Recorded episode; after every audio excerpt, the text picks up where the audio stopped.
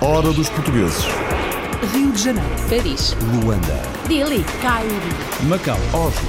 Kiev, Buenos Aires. Toronto. Nova York. Berlim.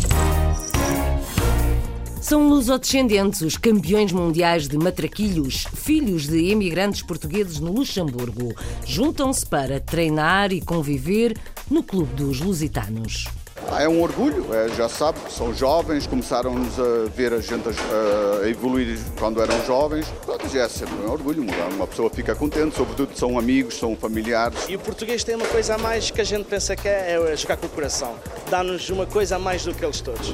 Orgulho é o que falta aos portugueses em Portugal, diz António Belas, empresário de sucesso que importa produtos nacionais para o Canadá. Eu agora até me recuso a falar em imigrantes porque isto é gente que vive aqui. São portugueses que escolheram outro lugar de, de viver. E nós vivemos aqui numa comunidade não de imigrantes, mas numa comunidade portuguesa no Canadá. Os meus filhos, se lhes perguntarem o que é que eles são, eles dizem logo repentinamente que são portugueses e, no entanto, nasceram cá. Comida portuguesa é o orgulho de Fernanda desde os 10 anos em Caracas, primeiro na padaria do pai, agora num restaurante de referência para quem quer matar saudades. Eu desde pequenina gostava muito de cozinhar e estava sempre de volta da minha avó para aprender a cozinhar. Hoje fiz feijoada transmontana, caldo verde, regiões à nossa moda, tripas à moda de Porto, pataniscas de bacalhau e uma salada de feijão ferradinho com atum. Noutro restaurante português, mas algures na Suíça, juntam-se os saudosos da comida, do ambiente, do fado e sentem-se mais perto de casa. O acolhimento, a gente lembrar que estamos em Portugal. Apesar de não estarmos, estamos a 2.200 km. É importante porque todos os imigrantes gostam de fado. Antes do peixe chegar à mesa, muitos homens se fazem ao mar. Muitos partiram de terras costeiras e foram para outras paragens, como baleeiros dos Açores, que atracaram em New Bedford.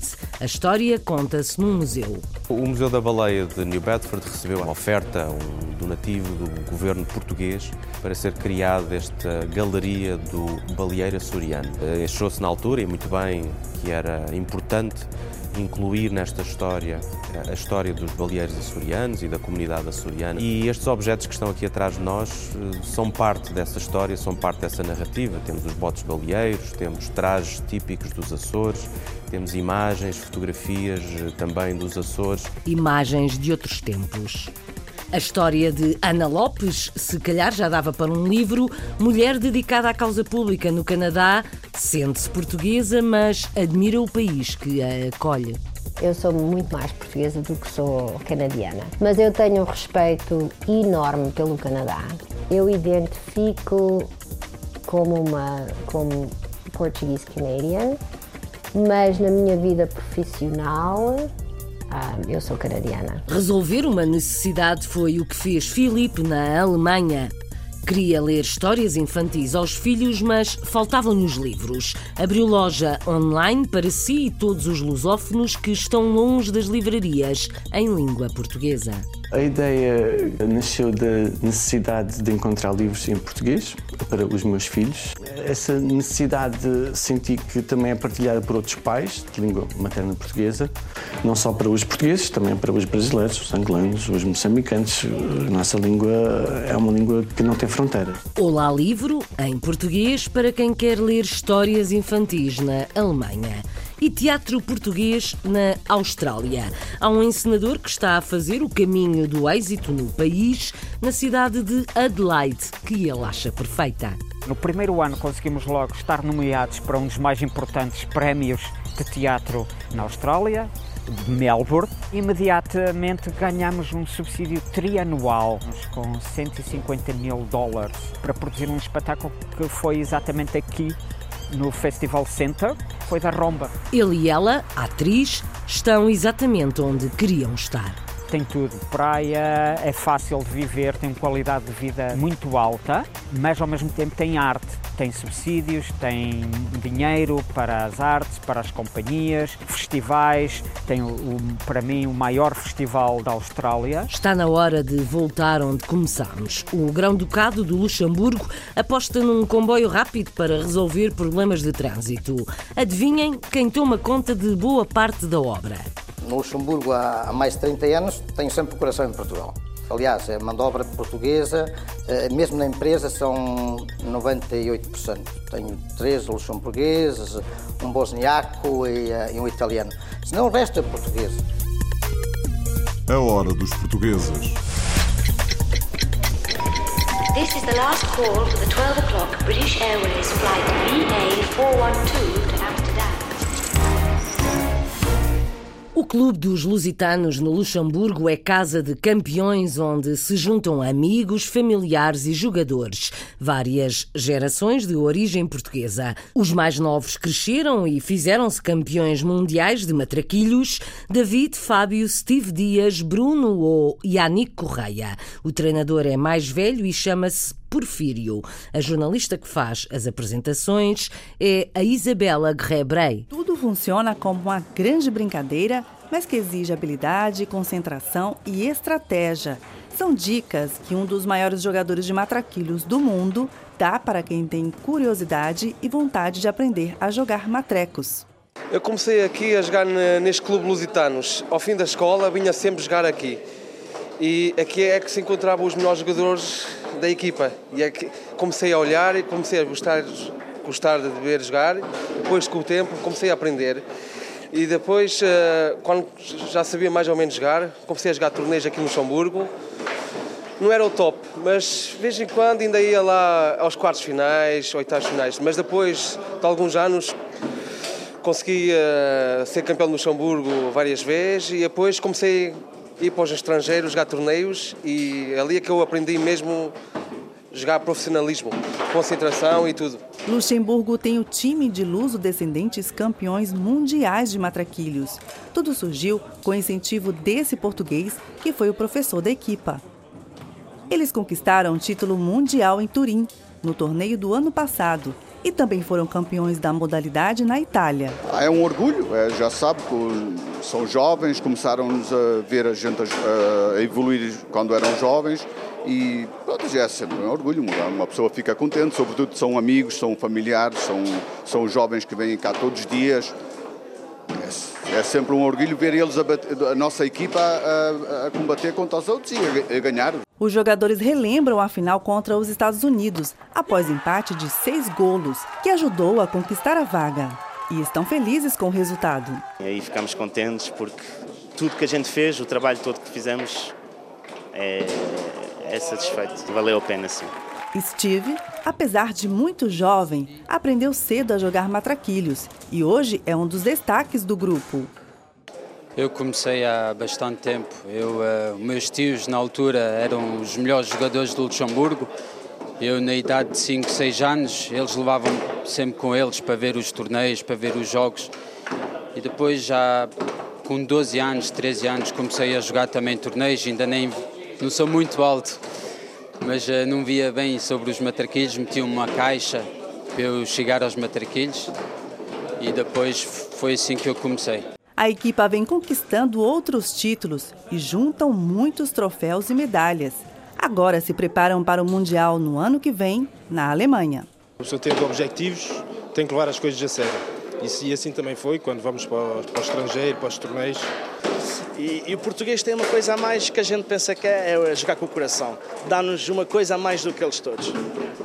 A presença portuguesa no Luxemburgo é mesmo muito notada. Daqui a pouco vamos espreitar as obras de um novo meio de transporte que pretende aliviar o trânsito automóvel e a poluição. O Luxtram, comboio rápido que tem mão portuguesa para já nas infraestruturas.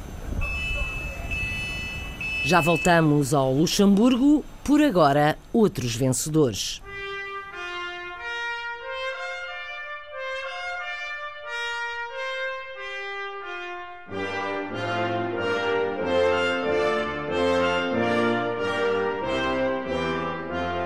A lisboeta Ana Paula Lopes sente-se portuguesa orgulhosa de viver e trabalhar no Canadá na causa pública, seja na política, num hospital, numa universidade ou numa grande orquestra. Já foi considerada uma das 100 mulheres mais influentes no Canadá.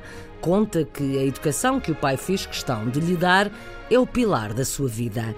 O Pedro Rodrigues apresenta uma grande mulher portuguesa em Toronto. A lisboeta Ana Paula Lopes foi considerada em anos recentes uma das 100 mulheres mais influentes no Canadá pela Women's Executive Network. Reconhecimento esse que junta às suas várias distinções, onde se incluem ordens de mérito dos governos canadiano e português. O seu extenso currículo como assistente social, empreendedora e gestora começou na comunidade portuguesa de Toronto, para onde emigrou com os seus pais quando tinha 10 anos de idade. Eu fui criada como uma mulher portuguesa mas uma mulher portuguesa, mas uma mulher portuguesa independente. O meu pai, como não tinha filhos, ah, tratou-me sempre ah, como se eu fosse um rapaz. Ele era um homem extremamente intelectual, eu tinha que vir para a mesa ao jantar preparada para ter uma conversa sobre seja o que tinha acontecido no mundo naquele dia e não havia desculpas. Tinha tinha que estar informada, envolvida, educada, etc. E portanto a cultura era sempre era sempre o ponto focal, livros, cinema, educação, universidade, tanto para o meu pai como a minha mãe. No fim, o, o sonho da imigração foi ver realizado uh, todas as aspirações deles em mim nos netos. Eu queria trabalhar em serviço comunitário. Na altura havia uma pouca compreensão de o que é que o imigrante português ah, precisava. Tínhamos problemas sociais e problemas dentro de famílias em que não havia serviços ah, que o que nós chamamos culturally appropriate. Nos anos 80, Ana trabalhou nos governos de Toronto e do Ontário chegando na década seguinte a servir de assistente executiva ao primeiro-ministro da província, Bob Ray.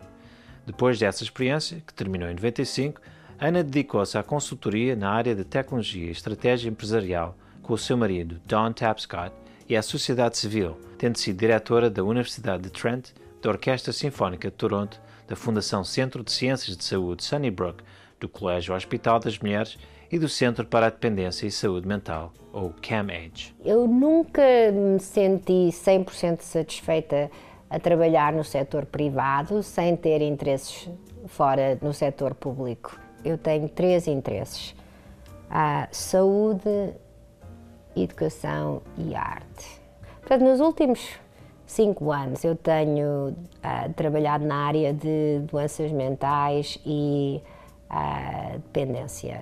E o hospital eh, ao qual eu estou, fui presidente e estou associada já há muitos anos, é o maior hospital no Canadá e um dos maiores no mundo, que eu quero retirar o estigma de famílias não utilizarem serviços, pessoas não Uh, não se aproximarem aos seus médicos com problemas de saúde mentais, como vão com problemas de saúde física.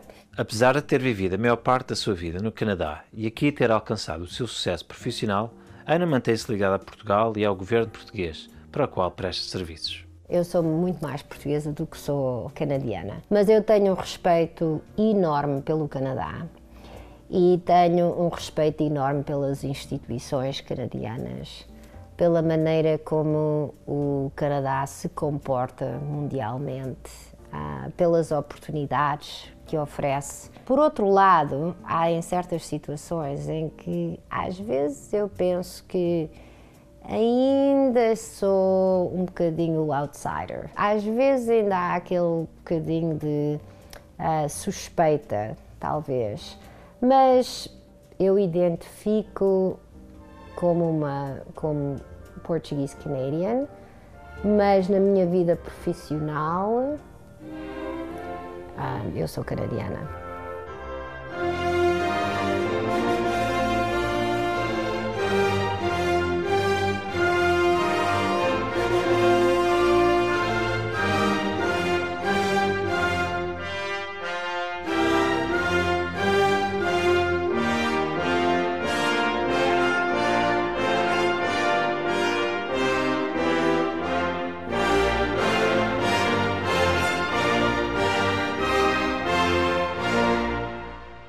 Orgulho em ser português, com um sentido muito prático, é retrato do empresário português de importação no Canadá, António Belas.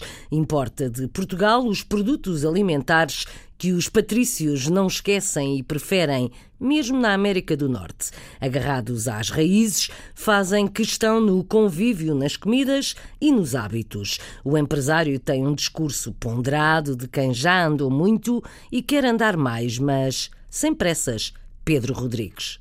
Ferma Food Products é a maior empresa de importação e distribuição de produtos alimentares portugueses no Canadá. Com armazéns em Montreal e Toronto, Ferma tem uma frota de 20 caminhões que distribuem produtos da sua chancela e de outras marcas portuguesas pelos grandes supermercados canadianos. À frente desta e de outras empresas do mesmo ramo, encontra-se António Belas, um dos empresários portugueses de maior sucesso no Canadá. Nós temos uma, uma alimentação muito diversificada. Nós somos ricos em gastronomia. E, assim sendo, a nossa, a nossa gente trouxe para o Canadá esses costumes. Com esses costumes há as necessidades dos produtos. E eu, naturalmente, que apanhei a boleia, a nossa comunidade é uma comunidade uh, que muitas vezes uh, não vai atrás dos, das modernices, prefere as coisas mais à antiga, mais uh, porque Portugal hoje está numa fase deviam ter muito mais uh, orgulho daquilo que têm, como por exemplo a bolacha Maria portuguesa é as melhores do mundo e muitas vezes vai-se a uma mercearia em Portugal e não tem lá a bolacha Maria portuguesa, tem a coetária que é espanhola e não tem o que é português. Nós aqui no Canadá ainda damos muito apreço àquilo que é português, genuinamente português. Ok. Vamos agora entrar no armazém, na, na parte de, de fazer o order picking. Eu penso que uh, os nossos produtos uh, começaram a ser conhecidos neste país, uh, dado aos nossos portugueses aqui. Uh, os imigrantes, as pessoas que vieram para aqui isso aqui radicaram. E eu agora até me recuso a falar em imigrantes porque isto é gente que vive aqui. São portugueses que escolheram outro lugar de, de viver. E nós vivemos aqui numa comunidade não de imigrantes, mas numa comunidade portuguesa no Canadá. Os meus filhos, se lhes perguntarem o que é que eles são, eles dizem logo repentinamente que são portugueses e, no entanto, nasceram cá.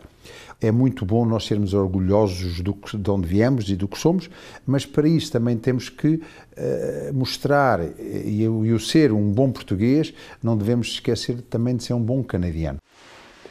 Os nossos produtos são conhecidos para além da nossa comunidade.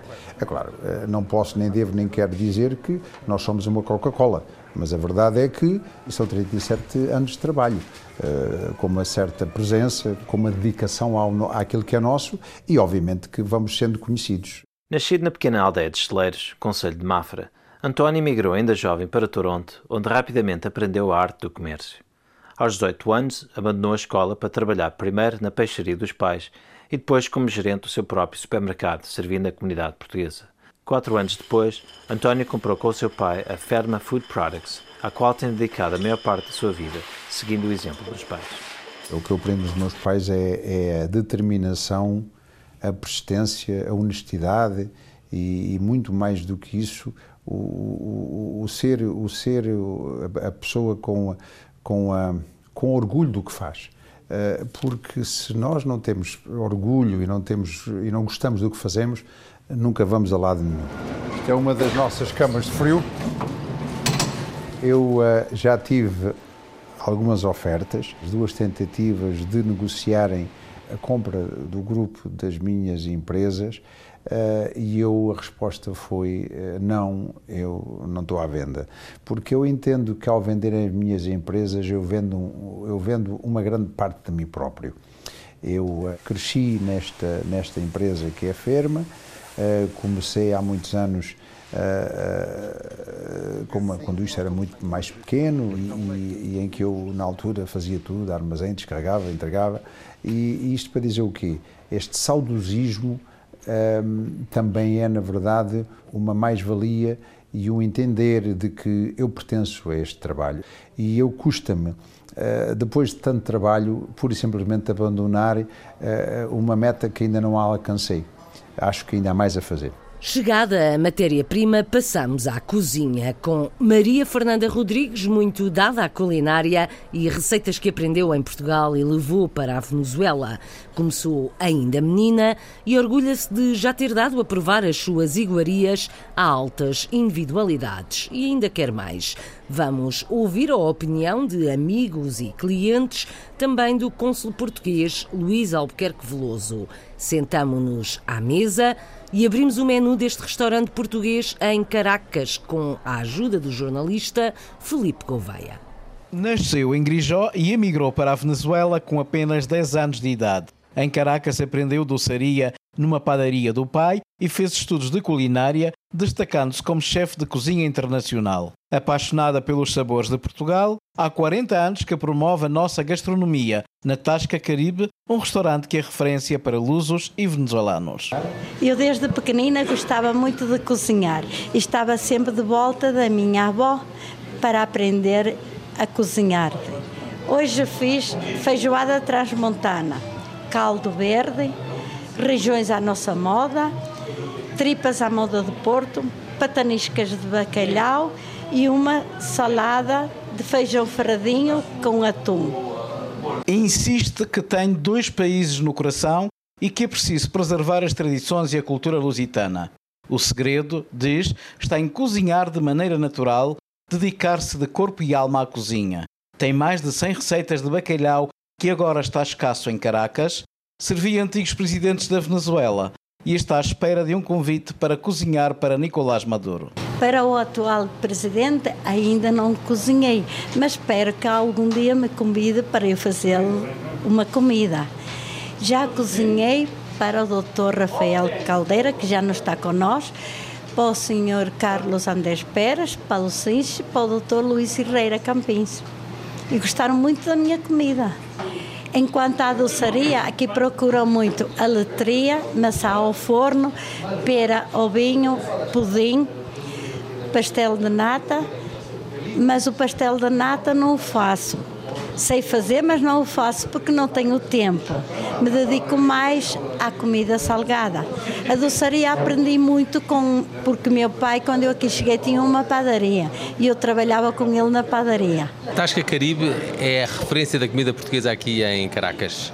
Uh, a dona Fernanda faz a comida verdadeiramente portuguesa e, como ela costuma dizer, faz com muito amor. E de facto, esse amor vê-se e tra transmite-nos a nós, ao, aos clientes, porque todos gostamos de aqui vir e, e vimos muitas vezes, o máximo que podemos, porque nos encontramos verdadeiramente em Portugal, não apenas pela decoração, como pelo ambiente e, claro, que pela comida, que é muito portuguesa. Eu venho aqui todos os dias a senhora Fernanda, dona da casa, é como minha mãe, faz tudo o que eu quero, faz comida portuguesa, o que eu gosto, eu peço o que, ela, o que eu quero comer, ela faz tudo o que eu quero comer, é como a minha, é como a minha casa, pronto. É comer aqui e comer na minha casa é igual.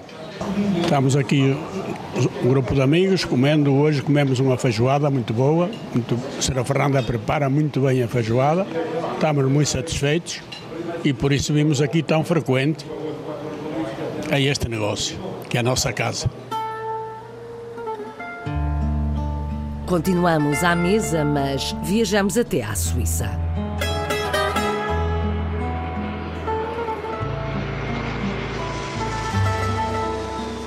Pinturas nas paredes são como um GPS, transportam-nos até Lisboa, às águas do Tejo, às caravelas e à Torre de Belém. As cores e a luz ajudam, as conversas em português, os pratos, o acolhimento também não deixam dúvidas. E o fado, o fado, canta-se neste restaurante, às vezes todos cantam, todos mostram saudade e são pouco mais de 2 mil quilómetros de distância. Edgar, Joana e Cristina são fadistas e vivem na Suíça.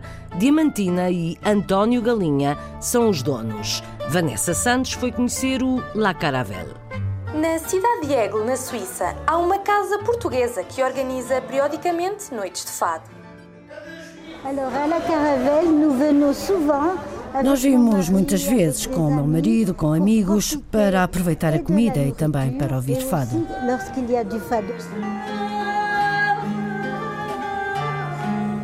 Primeiro que tudo, gosto imenso do casal que organiza estas noites de fado, que eu já, que eu já conhecia anteriormente, já conheço já há algum tempo.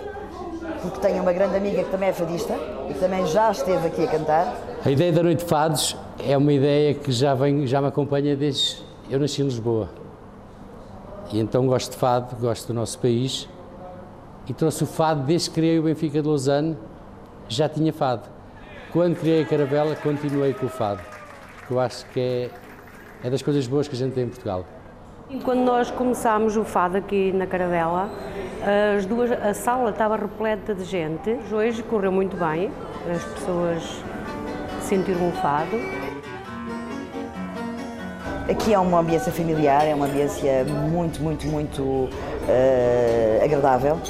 O Sr. António e a Dona Tina são duas pessoas agradabilíssimas. Uh, e depois é o convívio que se faz aqui, que acho que de facto é, é muito bom. O acolhimento, a gente lembrar que estamos em Portugal. Apesar de não estamos, estamos a 2.200 km. É importante porque todos os imigrantes gostam de fado. Então nós fazemos uma vez por mês, outras vezes é de dois em dois meses, depende. Já há muito tempo que não fazíamos e agora estamos a pensar em fazer uma vez por mês ou duas.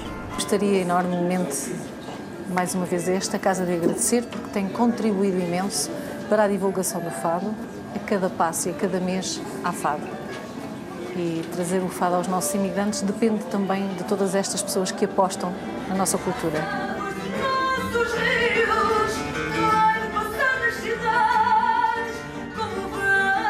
O fado é tipo uma mensagem que nós passamos ao público e se o público recebê-la bem é, é um orgulho para nós. O trazer o fado aos portugueses por, por este país e outros da Europa fora é trazer um pouco da nossa cultura, das nossas raízes e, sobretudo, um pedacinho de Portugal a qualquer canto do mundo. Como é que se sente ao ouvir o fado tão longe de Portugal? Não se sente. Vive-se. Exatamente.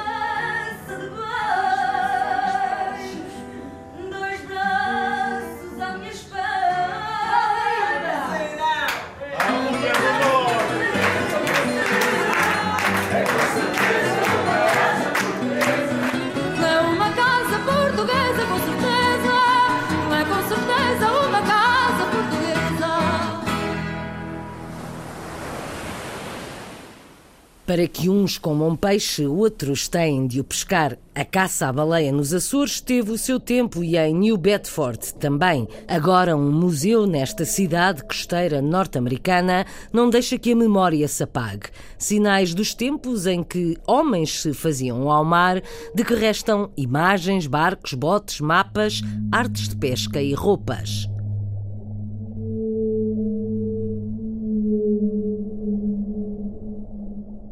A galeria dedicada aos Açores teve apoio do governo português, porque a nossa história está também no outro lado do Atlântico.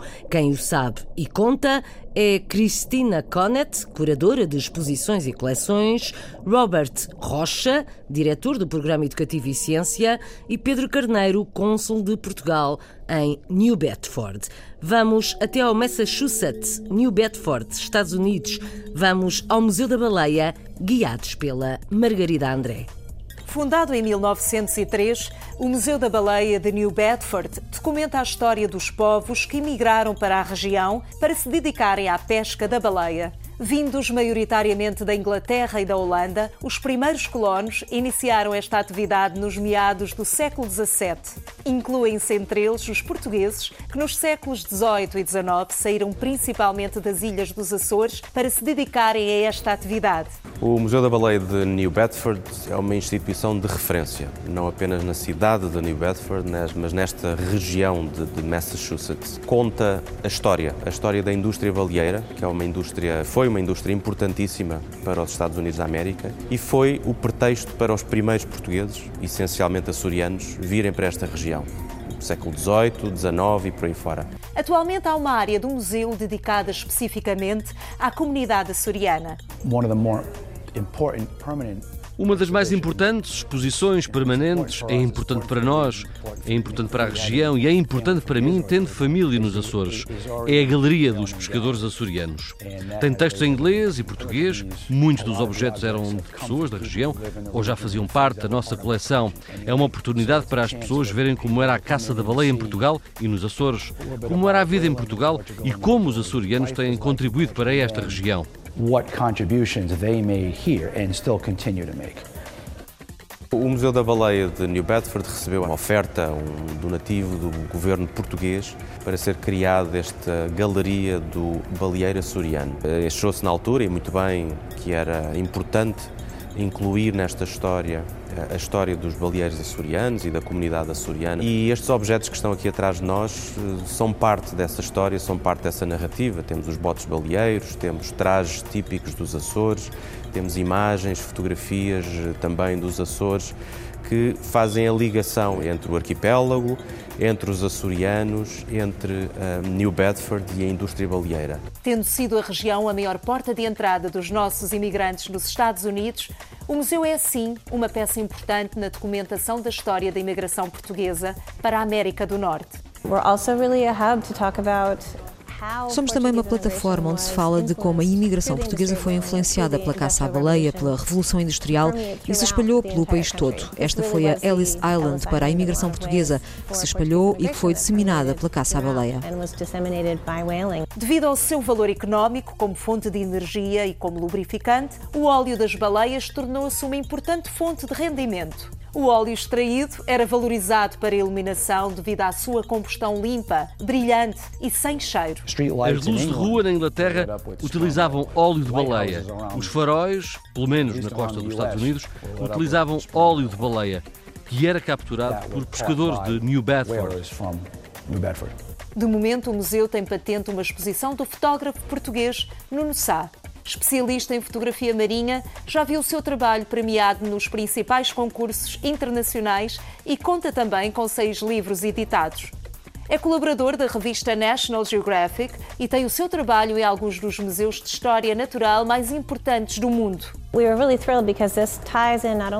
Estamos muito entusiasmados porque esta exposição inclui não só a arte portuguesa contemporânea, mas também a nossa missão de alerta para os perigos que enfrentam os oceanos Atlântico e Pacífico, deixando a baleação e focando a nossa atenção na conservação das baleias e no ecoturismo. O Nuno Sá é um embaixador para a conservação dos oceanos dos Açores. A história num museu ou em livros. Literatura infantil em língua portuguesa era o que procurava Felipe Silva quando teve filhos na Alemanha. Como a necessidade aguça o engenho e grão a grão enche a ao papo, abriu uma livraria online contos e histórias infantis para portugueses e não só. Também brasileiros ou cabo-verdianos ou angolanos e outros ainda. Esta livraria virtual já tem na coleção 50 livros. E porque a língua não tem fronteiras, Ana, mulher de Filipe, também fala como nós. E os filhos lá estão entretidos a folhear livros enquanto a Marisa Fernandes conta esta história. Olá Livro é uma livraria infantil online dirigida à comunidade lusófona na Alemanha. Foi fundada em julho de 2015 pelo português Filipe da Silva, que reside em Berlim. A ideia uh, nasceu da necessidade de encontrar livros em português para os meus filhos. Uh, eu já vivo na Alemanha há, há quase 15 anos. Uh, entretanto, já sou casado com uma alemã. Aí temos dois filhos. E a língua alemã é a dominante. Um, daí a necessidade de eu querer também comunicar com eles na minha língua materna. E dessa necessidade levou ao desejo de criar algo mais do que simplesmente estar a falar com eles. E esse algo mais uh, concretizou-se na Olá Livre, a livraria infantil. No momento, o catálogo tem 50 livros, Uh, sobretudo livros de autores portugueses. Uh, também é um ponto que eu quero me focar, que dá mais atenção aos autores portugueses. Nós temos autores belíssimos, uh, ilustradores muito bons, de grande qualidade. Eu tentei concentrar-me num público dos 3 aos 10, 12 anos. os livros que eu tenho são dirigidos ao público dentro dessa faixa etária. Eh, eles, na verdade, são os meus conselheiros. Eu, sempre que eu recebo um livro, eles são os primeiros a quem eu pergunto então, este livro aqui, o que é que acham? E eles é que dão a sua opinião e dizem se o livro é bom ou mau. E são ótimos críticos, são ótimos críticos, eu estou muito feliz com eles. E uma forma boa de influenciar é através de bons livros.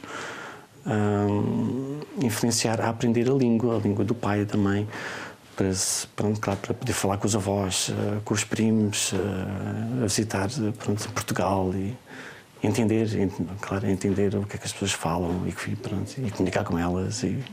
É muito interessante para nós todos, porque uh, também somos clientes do Olha Livro, um, também precisamos livros em português, porque as crianças um, crescem bilingual.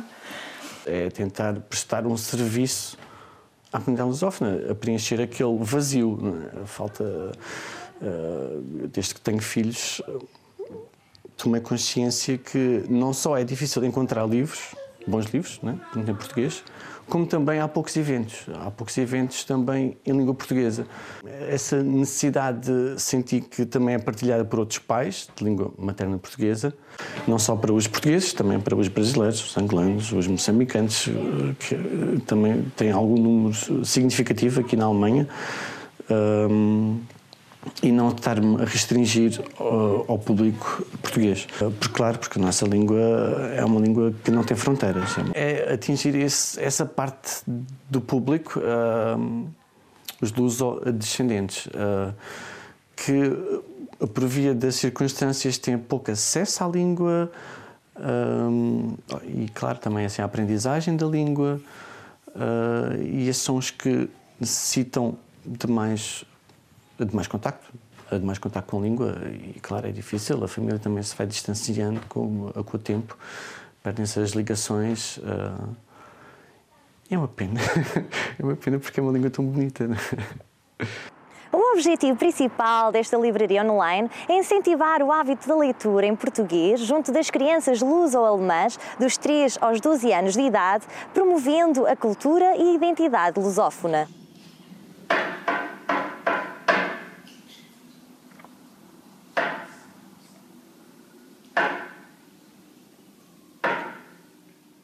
Deixamos os livros na prateleira, mas só por uns instantes vamos ao teatro. Tem tudo. Praia, é fácil de viver, tem qualidade de vida muito alta, mas ao mesmo tempo tem arte tem subsídios, tem dinheiro para as artes, para as companhias, festivais, tem o, para mim o maior festival da Austrália. É a única companhia de teatro portuguesa na quinta cidade australiana. Adelaide, terra de artes e festivais, perto do mar, enche as medidas a Paulo Castro, encenador e diretor. A mulher, atriz, Conheceu-a em Berlim.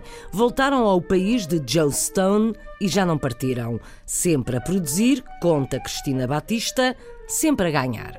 Paulo Castro conheceu a australiana Joe Stone em Portugal em trabalho. Depois de viver em Berlim, vieram temporariamente para a Austrália. Eu e a Joe mudamos para cá para uma experiência de piloto de um ano e estamos cá há 10 anos e sinceramente não estou a pensar mudar-me daqui.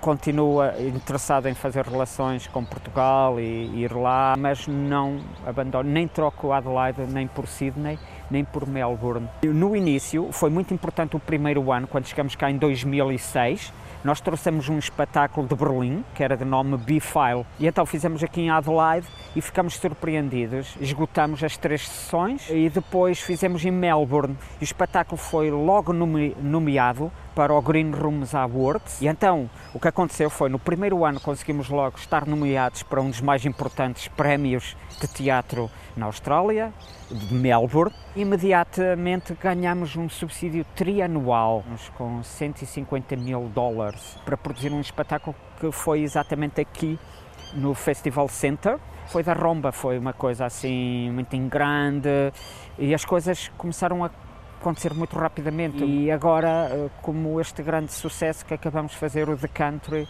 para o Adelaide Festival, vem comatar, eh, vem fechar o trabalho de 10 anos. Adelaide é a quinta cidade da Austrália, mas para Paulo Castro é a melhor cidade do país. Tem tudo, praia, é fácil de viver, tem qualidade de vida muito alta, mas ao mesmo tempo tem arte tem subsídios, tem dinheiro para as artes, para as companhias, festivais, tem o, para mim o maior festival da Austrália, que é o Festival Internacional da Adelaide, que apoia o nosso trabalho, apoia o, as companhias.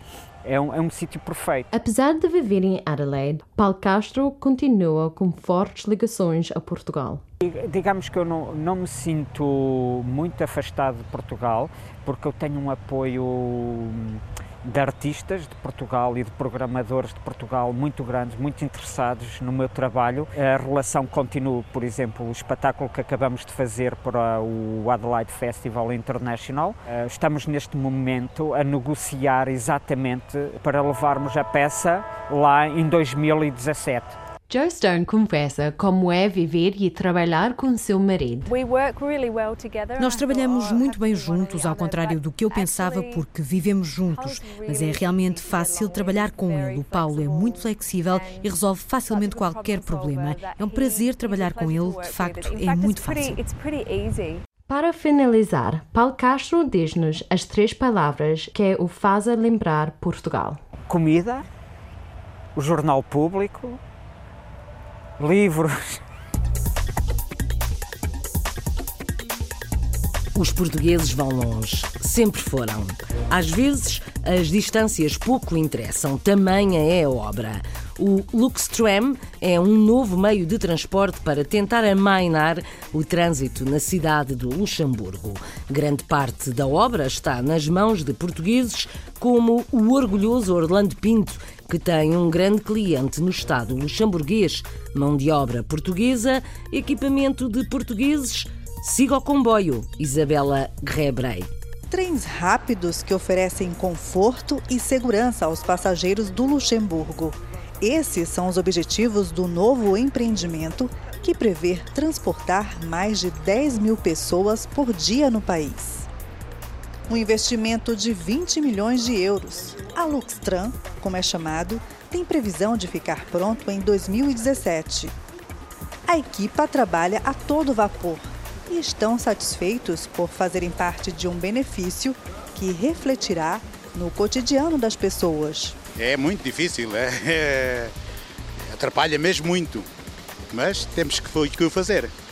A chover também não é agradável, mas em todas as profissões há, há o, os, os contras e, o, e, os, e os bons. É?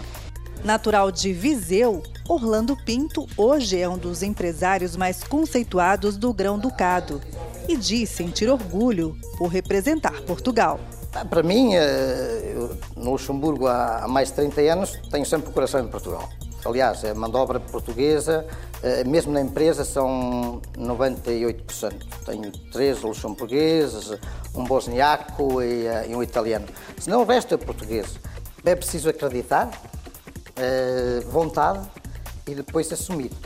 É? Portanto, tem que se assumir também, não é chegar ali, o cliente diz, vá lá, eu tenho comanda e depois como é que eu vou fazer? Não, temos uma bela estrutura, estamos equipados com boas máquinas, com bons equipamentos, tudo que é mesmo uh, topógrafos, estamos muito equipados, temos máquinas que trabalham sozinhas, não sozinhas não, tem que lá estar o operador, mas através do satélite elas conseguem, que é guiado aqui pelos nossos escritórios, pelo geómetro, dar o nível, qualidade de trabalho. Estamos a falar numa qualidade de trabalho e isto também para o cliente, neste caso que é o Estado luxemburguês, ele sabe que a empresa está muito bem equipada em, com, com o necessário, o top em equipamentos para trabalharmos no dia a dia.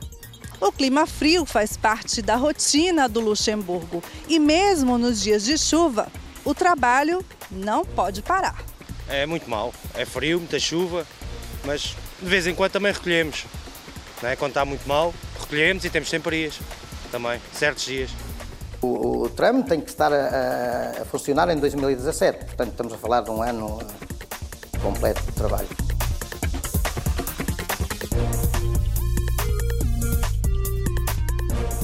Vamos apanhar o comboio, o relógio não para, está na hora da despedida. A hora dos portugueses volta.